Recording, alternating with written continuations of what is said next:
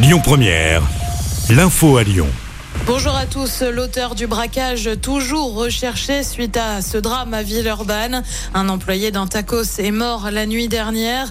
Il aurait tenté de s'interposer alors que le braqueur voulait prendre la caisse munie d'un fusil. Une enquête est en cours. C'était il y a 10 ans, jour pour jour, le 12 mai 2013. Cécile Bourgeon signalait la disparition de sa fille Fiona, alors âgée de 5 ans dans la région du côté de Clermont-Ferrand. L'affaire a finalement révélé que la fillette avait été tuée enterré près d'un lac. La mère de l'enfant a été condamnée à 20 ans de prison. Son conjoint et beau-père de l'enfant à 18 ans de réclusion criminelle.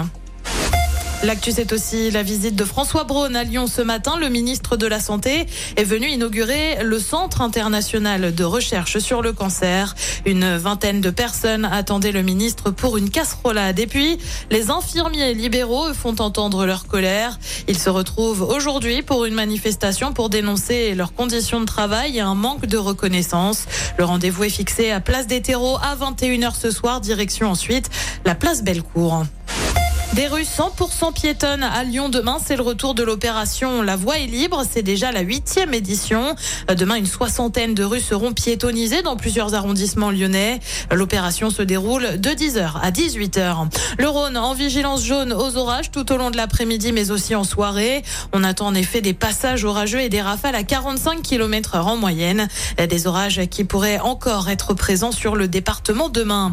Et puis du foot à suivre ce soir. 35e journée de Ligue 1. Lens reçoit Reims à 21h. De son côté, l'OL se déplace à Clermont dimanche à 13h. Premier match des Lyonnais depuis le départ de Jean-Michel Aulas. À quatre journées de la fin du championnat, l'OL est septième à trois points d'une qualification pour une Coupe d'Europe. Écoutez votre radio Lyon Première en direct sur l'application Lyon Première, lyonpremière.fr et bien sûr à Lyon sur 90.2 FM et en DAB+. Lyon Première